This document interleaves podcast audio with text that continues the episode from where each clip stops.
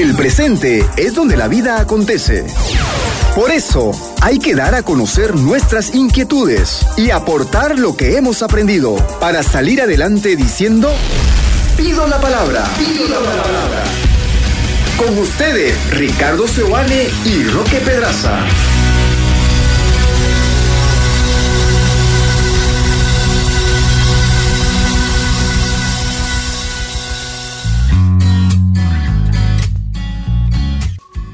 ¿Qué tal amigos? Sean bienvenidos. Hoy vamos a desarrollar un tema muy interesante, ¿verdad, Roque?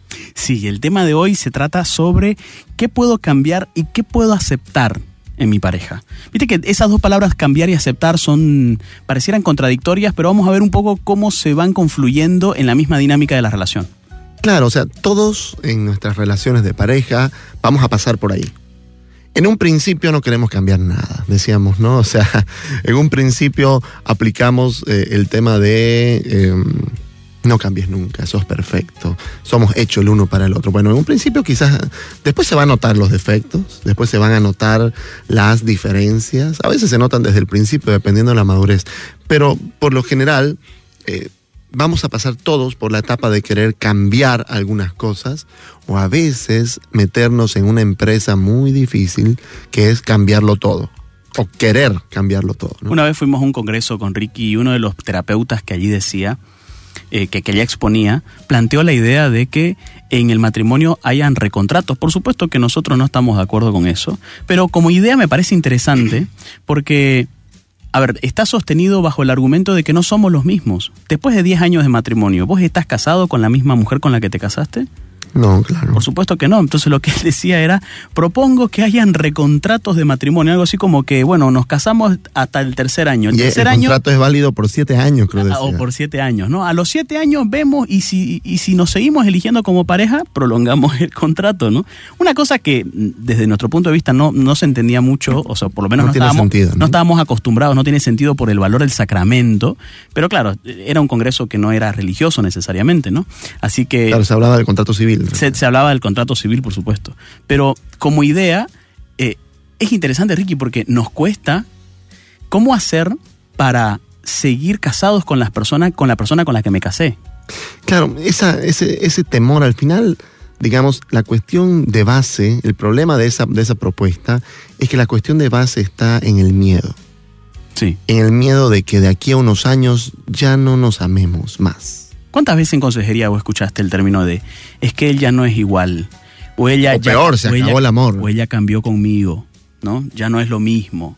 Bueno, hay que ver mucho qué hay detrás de esas expresiones. Probablemente sí tengan sentido y sí tengan justificación, pero lo que hay que entender es que los seres humanos no somos los mismos. Si usted se queda con la idea inicial de quién era su pareja al principio y solamente vive añorando esa parte, usted no disfruta de la pareja que tiene. Si usted tiene en su mente una pareja ideal que no tiene, y para pensando en la pareja ideal que no tiene, se desconecta de la pareja real que tiene, de esa que está durmiendo a su lado, de esa que desayuna con usted. Y cuando esa real le falta, wow, cuánto extrañamos eso, ¿no? Claro, eh, es, es- es interesante, Roque, porque también debería haber como un límite y decir, ok, ¿qué puedo aceptar y qué no? ¿Qué pasa si hay algo que no puedo aceptar? Hay, un, hay una propuesta de, de John Gottman, que es un terapeuta de pareja a quien nosotros seguimos bastante, su propuesta, su metodología, su manera de hacer terapia. Y él es un clínico y al mismo tiempo un investigador. O sea, una persona que ha trabajado con parejas durante largos años, pero también ha investigado sobre cómo funcionan las parejas felices principalmente. Y él habla sobre un tema interesante y él dice, estadísticamente hablando, el 69% de los problemas de pareja son problemas irresolubles. Yo cuando leí eso dije, puchi, ¿y para qué estoy, digamos, no? O sea, si solamente el 40%, 30. o el, mejor, mejor dicho, si solamente el 30% de los problemas de pareja se pueden resolver, o sea, ¿por qué, ¿por qué me esfuerzo en lo que me esfuerzo? ¿Cuál es el sentido de hacerlo? Cuando seguí leyendo la propuesta, él decía, en realidad cuando hablamos de problemas irresolubles, significa que son cosas que no pueden cambiar, pero que sí uno puede reformularlas, sí uno puede cambiarles el significado, sí uno puede profundizar en ella y dialogar sobre ellas. ¿A qué nos referimos entonces como problemas irresolubles? Desde la visión de Gottman, un problema irresoluble es aquello, aquellas diferencias que hay entre en, en, una misma pareja entre él y ella. Diferencias, por ejemplo, de cultura, diferencias de mentalidad, diferencias de filosofía de vida, diferencias de valores familiares. valores familiares y de creencias familiares y de cómo se hacían las cosas en mi familia versus cómo se hacían las cosas en la tuya. O cómo se hacen actualmente. O cómo se hacen actualmente, cómo se hacían antes, en fin. Toda esa amalgama de cosas de quién es el otro y por qué es como es, dan lugar a lo que conocemos como problemas irresolubles. ¿Se te ocurren algunos ejemplos de problemas irresolubles, Ricky? Claro, eh, se me ocurre, por ejemplo, eh, que él antes de casarse tuvo un hijo fuera o una hija fuera del matrimonio, ¿no? Eh, no se conocían, fue una cuestión de juventud, no se casó con esta persona y tiene un hijo. Luego ya pues conoce una persona, se enamora, se casan y quieren formar realmente una familia, pero resulta que ya tiene un hijo. Esto es una cuestión que si no se habla lo suficiente y no se llega a un acuerdo, seguramente que va a generar problemas en esa relación. Sobre todo si la pareja, digamos, suponete que el que tuvo el hijo fue el varón, la esposa, ¿no? No, no, no, no lo conoce antes, número uno, y no va desarrollando la idea e incluso buscando las alternativas de cómo incluir a este hijo o hija de alguna manera también en la familia. Correcto. De alguna manera. Sí, un problema irresoluble puede ser, por ejemplo, esa, eh, esas condiciones o esas situaciones o eventos que, que la persona antes de la relación, pues la... la o sea, la es irresoluble en el sentido de que no, no, que nos casamos y ya no tenés hijos. Eso, en ese sentido es irresoluble. Sí, sí, sí. No hay cómo resolver de que ya hay un hijo que no es del matrimonio. Y este hijo tiene su madre también. Correcto. ¿no? Y su padre. Tiene su familia, ¿no? O, ajá, su madre o su padre. Y, y, y, se le pasa pensión todos los meses. Y además hay una relación entre ellos dos, porque es su padre. Entonces, ese tipo de cosas no podemos decir, ok, me encantaría que no existieran. Me encantaría que te desentendás. Ya, pásale la plata, pero no la veas nunca más. Claro. O sea, esto puede ser un problema. Y es un problema irresoluble porque por más que hagamos lo que hagamos, ese hijo va a seguir. O esa también, hija va a seguir. También hay problemas irresolubles que tienen que ver con la manera de ser de cada uno. Por ejemplo, él suele ser más ahorrativo, desde el punto de vista de ella, tacaño, y ella suele ser más, digamos, más relajada con la plata y no tiene tanto problema con gastar, desde el punto de vista de él, más botarata. Entonces, claro, hay problemas irresolubles ahí. Podés esperar a que él, que es súper ahorrativo, sea alguien que eh, gaste dinero por doquier? Probablemente no. Podés esperar que ella, que suele ser en realidad la más, la que gasta mucho más y lo que fuera, que sea tan ahorrativo como lo que vos sos? Probablemente no. Por supuesto que pueden llegarse a unos acuerdos y ahí está el detalle de qué se puede lograr con problemas irresolubles. Está bien, no se puede resolver porque no se puede cambiar. Pero lo que sí se puede crear es, por ejemplo, una creemos nuestra propia manera de ahorrar. Que no lo guardemos todo, pero que tampoco lo gastemos todo. Entonces ahí está el equilibrio que necesita primar en una pareja que cuando es consciente de esos problemas irresolubles. Él suele ser una persona bastante cachivachera, decimos por acá, o sea, recolecta todo. Ella suele ser obsesiva con la limpieza. Todo lo que no sirve lo bota. Tiene una visión minimalista de la limpieza y cuanto menos cosas hay, mejor. Problema irresoluble. Claro, ella se esfuerza porque él sea eh, extremadamente limpio y minimalista en su manera de recolectar cosas y él espera que ella entienda que para él es importante recolectar cosas porque eh, así es él, punto. Sí, cuando, cuando yo trabajo esto, este tipo de cosas con las parejas, Roque, siempre les doy un ejemplo mío, ¿no? Y le hablo de las enfermedades crónicas como por ejemplo la diabetes, con la presión arterial, la, la, la hipertensión arterial. Eh, y casi siempre pongo el ejemplo del asma, ¿no? Porque yo soy asmático. Un asmático leve, alérgico más bien, es decir, cuando cambia el clima, tengo un poquito. Y entonces yo le digo, imagínense una persona que no sabe que tiene asma y tiene su primer ataque de asma. Entonces está peor ahora con coronavirus, digamos que de pronto siente que no puede respirar, digamos, ¿no? Sí. Entonces, si la primera vez que esto va a pasar, esta persona va a decir, ¿qué me está pasando? No puedo respirar, siento que, que, algo me pasa, por favor, lléveme al doctor, lléveme al médico, algo me pasa. Y eh, se va a sentir muy nerviosa, eso puede empeorar todavía más las cosas, ¿no? Hasta que, bueno, ya le dice, mire, lo que usted tiene es un asma y eh, el tratamiento para eso es cuidarse de ciertos alimentos. Y ahí si tiene alguna crisis importante pues puede tomar puede tener este aerosol digamos no y hacer eh, dos puffs eh, cada ciertas horas digamos no o si algo está mal bueno le ponemos una inyección de corticoides para que también eso disminuya rápido digamos no ok. Bueno una vez que yo sé que tengo asma sé que lo más probable sabemos que para Dios todo es posible pero lo más probable es que para que una enfermedad sea tildada como crónica es porque no se sana. Es decir, puedo vivir con ella, puedo hacer mi vida relativamente normal dependiendo de la enfermedad y enfermedades crónicas más graves, digamos, ¿no? Pero puedo vivir tranquilo. Puedo vivir muy feliz. Yo vivo feliz con asma. Sea, de vez en cuando me viene.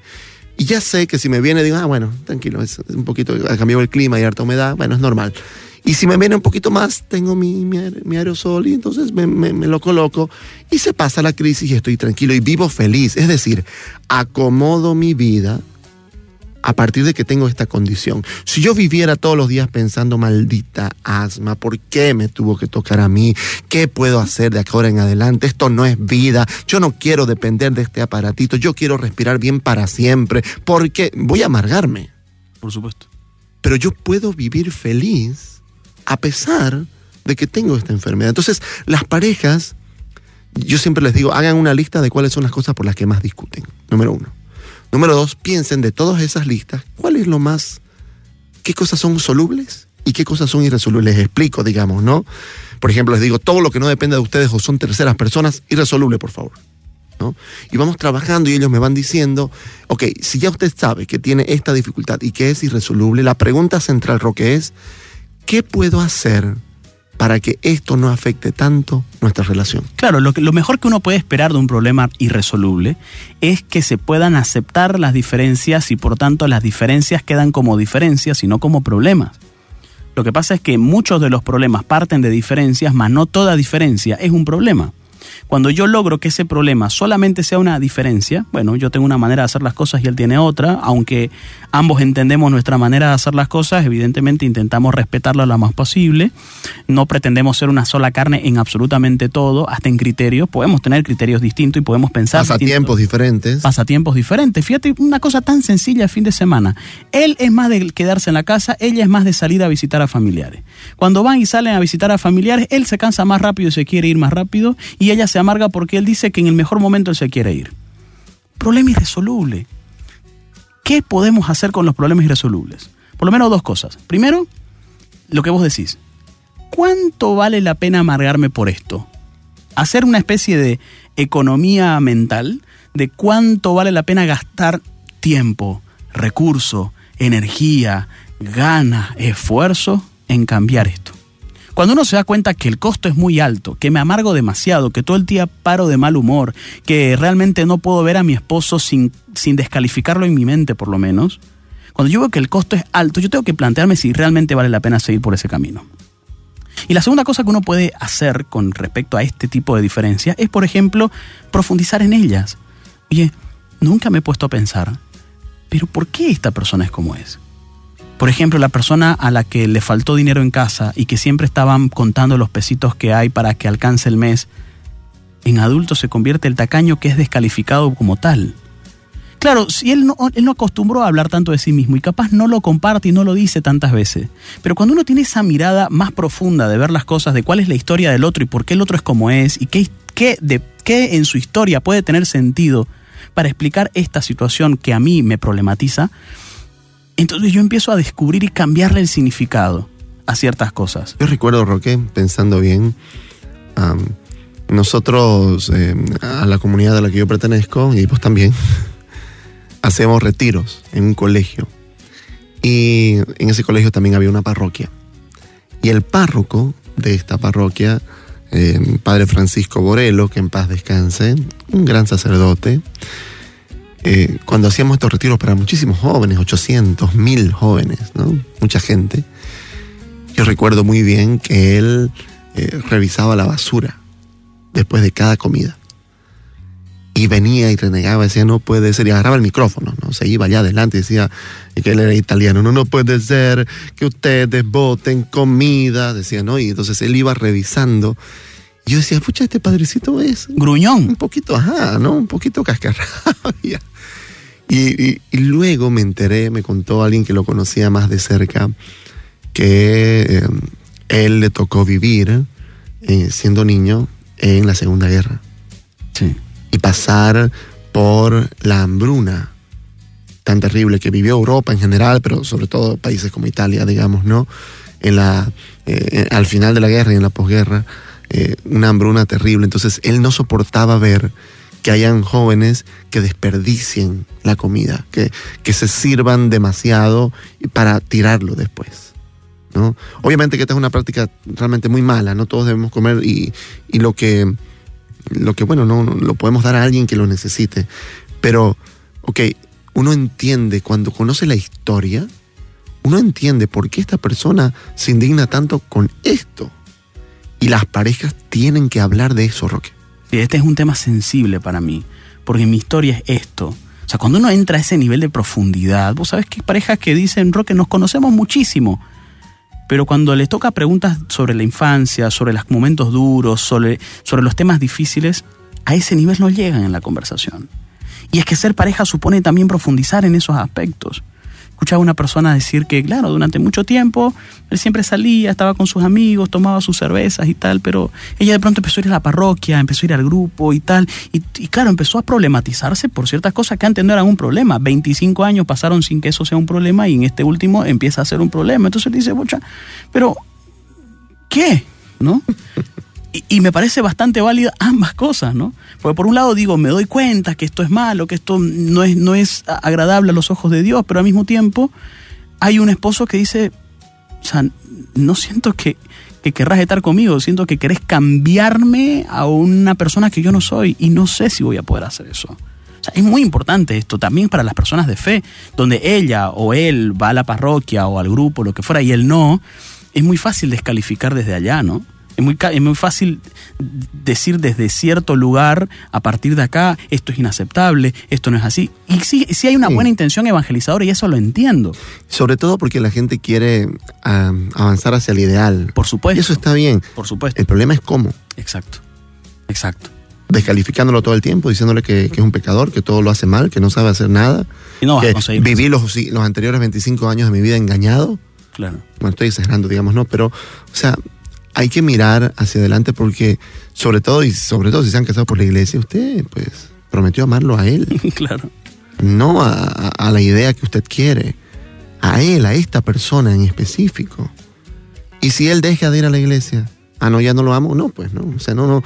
Eh, es una contradicción también en sí misma ahí, ¿no? Es una contradicción en sí misma porque hay gente que quiere cambiar, porque no está bien lo que se estaba haciendo antes eh, y de pronto como ve que el otro o no quiere o no puede, piensa, bueno, ¿será que es para mí?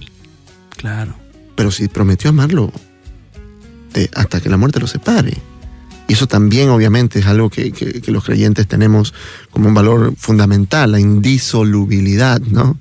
Prometer, comprometernos con esta persona, comprometernos con la felicidad de esta persona, ¿no? Y, y, y sabes que Roque, a veces me da pena porque la gente solamente mira ese lado, ¿no? El lado de lo que no me gusta, de lo que no, no, no sirve, no funciona. ¿no? Eso es lo que me cuesta aceptar. Y cuando se separa... Recién se da cuenta del otro. Recién se da cuenta del otro. Pero que sí le gustaba. Claro, usted se cuando, cuando usted tiene todas estas cosas que no le gusta y se separa, le cuento que también se separa de las cosas que sí le gustan. O sea, se separa y, y uno se da cuenta de eso y pucha, y ahora, y ahora él hacía el desayuno, Oye, y ella, ella era muy buena este, educando a mis hijos, acompañándolos, etcétera, etcétera. O sea, uno se empieza a dar cuenta de eso y ahí como que puede eh, echarse para atrás y a veces es demasiado tarde, Ricky. Por eso es importante que uno pueda realmente reflexionar estas cosas, no solamente, a eso le llamamos nosotros pensar fuera de la caja, no solamente pensar en lo evidente, en lo que me molesta en este momento, sino en ver lo que no estoy pudiendo ver como resultado de esta negatividad que me embarga el criticar constantemente a mi pareja. ¿no? Ahora, ¿habrán cosas que realmente yo no puedo aceptar? Bueno, aquí le hablo sobre todo, Roque, a los solteros. Sí. Que tienen pareja, que tienen cortejos. Por favor, abra bien sus ojos, abra así grandote, ¿no? Y mire bien detalladamente antes de tomar la decisión de comprometer su vida con esa persona. Porque si hay algo que usted realmente piensa que es inaceptable, ¿por qué? Porque toma mucho, porque su familia es muy problemática, porque, este, qué sé yo, es muy flojo, o porque solamente piensa en el trabajo, cualquier cosa, digamos, ¿no? Y usted piensa que, bueno, con el tiempo seguramente eso va a cambiar. Bueno, ah, probablemente sí, pero probablemente no. Y uno tiene que ahí saber, porque si hay algo que realmente es lo que yo no puedo aceptar de ninguna manera, si hay algo que yo no puedo entender eh, de mi pareja y realmente no quiero saber más de eso, lamentablemente, si yo me pongo en esa decisión, bueno, probablemente la separación es lo que va a venir. Totalmente. En fin, ¿cómo se da esto de cambiar y de, y de, y de aceptar? ¿Cómo se da esta? Es un proceso difícil, es un proceso muy duro, que vale la pena mirar más allá de lo evidente entender en profundidad cuáles son los problemas irresolubles de nosotros y por qué el otro es como es a partir de la historia que tiene. Ver el coste mental que me desgasta a mí el querer estar todo el tiempo mirando, viendo y criticando a mi pareja desde las cosas que no hace bien. Y por último, concentrarme en lo que sí nos une, en lo que sí me encanta, en lo que sí acepto, en lo que sí quiero, en lo que sí me encanta, porque mientras yo más alimente eso, menos se notarán lo que no acepto. Y lamentablemente decimos lo que no nos gusta y nos callamos lo que nos gusta. Cuando en realidad la relación, él termina pensando o ella termina pensando, este solamente ve lo peor de mí. Ella solamente ve lo negativo. Él ve solamente lo que, lo que decepciona. No ve todas las cosas buenas que yo hago. Entonces, claro, quizás las piensa, pero no las dice. Y como no las dice, no la comparte. Y al no compartirlas, no tiene ningún efecto en la relación comparta eso. Oye, qué bueno que hiciste esto, me encantó que hayas hecho esto otro. Gracias realmente porque cuando te vi eh, jugando con nuestros hijos, eh, me hizo un poquito de cosquillas el corazón. Gracias por llegar hoy temprano, me encanta cuando haces esto por nosotros. O sea, cuando uno empieza a verbalizarlo esto, eso empieza a existir, Ricky. Cuando empieza a existir, empieza a ver una imagen por lo menos más cercana a la realidad y no tan negativa con la que tenemos y con la que convivimos muchas veces. Entonces, conéctese con la pareja real que tiene y desconéctese un poco de la ideal, porque el ideal está ahí, pero nadie es ideal. Usted puede separarse, buscarse otra persona, no hay problema. Y se va a dar cuenta que ese también tiene sus problemas irresolubles. Así que usted de los problemas irresolubles no escapar nunca. Con la pareja que usted tiene, puede ser muy feliz. Continuamos con Pido la palabra. Pido la palabra. Bueno, ¿te parece bien que cerremos con una pequeña oración? Amén, vamos a orar. Vamos a orar por las parejas, vamos a orar por los padres preocupados por la relación y matrimonio de sus hijos y por aquellos que están pasando por dificultad en sus matrimonios, Roque. Pongámoslo en manos del Señor para que Dios sea el centro de ese amor que Él ha querido surgir. Amén.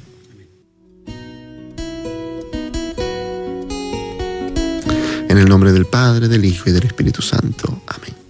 Amado Señor, ponemos en tus manos matrimonios, parejas, novios, cortejos, que están pasando por un mal momento y que además están escuchando la radio en este momento o en el reprise. Te alabamos y te bendecimos porque tú nos has invitado a amar porque nos has creado por amor y para amar, Señor. Y cuando amamos, estamos cumpliendo con el designio divino que nos ha creado. Pero también, Señor, en el amor humano hay dificultades, hay problemas, hay, Señor, cosas que no aceptamos, hay problemas irresolubles que intentamos resolver y no podemos, y nos amargamos, y nos distanciamos, y nos herimos. Te entrego, Señor, las heridas en las parejas te entrego las heridas, Señor, que están doliendo y que están dañando, Señor. Para que tú vengas a sanar, para que tú vengas, Señor, a ayudarlos a abrirse a un amor más maduro. A un amor que acepta, a un amor que, que se mete en el camino de amar hasta que duela, de amar e insistir en ese amor, aunque cambien las circunstancias, aunque las cosas se pongan difíciles porque tu amor y el amor que nos das para amarnos es siempre la respuesta a las mayores inquietudes y problemas en nuestras vidas. Te entrego a los hijos que oran y se preocupan por el matrimonio de sus padres, Señor.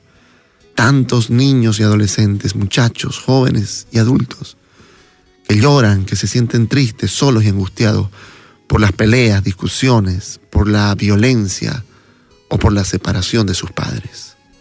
Para que tú vengas a consolarlos, a darles paz.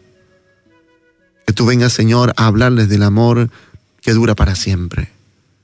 Para que ellos crezcan sabiendo de que sí existe, más allá de que quizás no lo hayan podido ver en sus casas.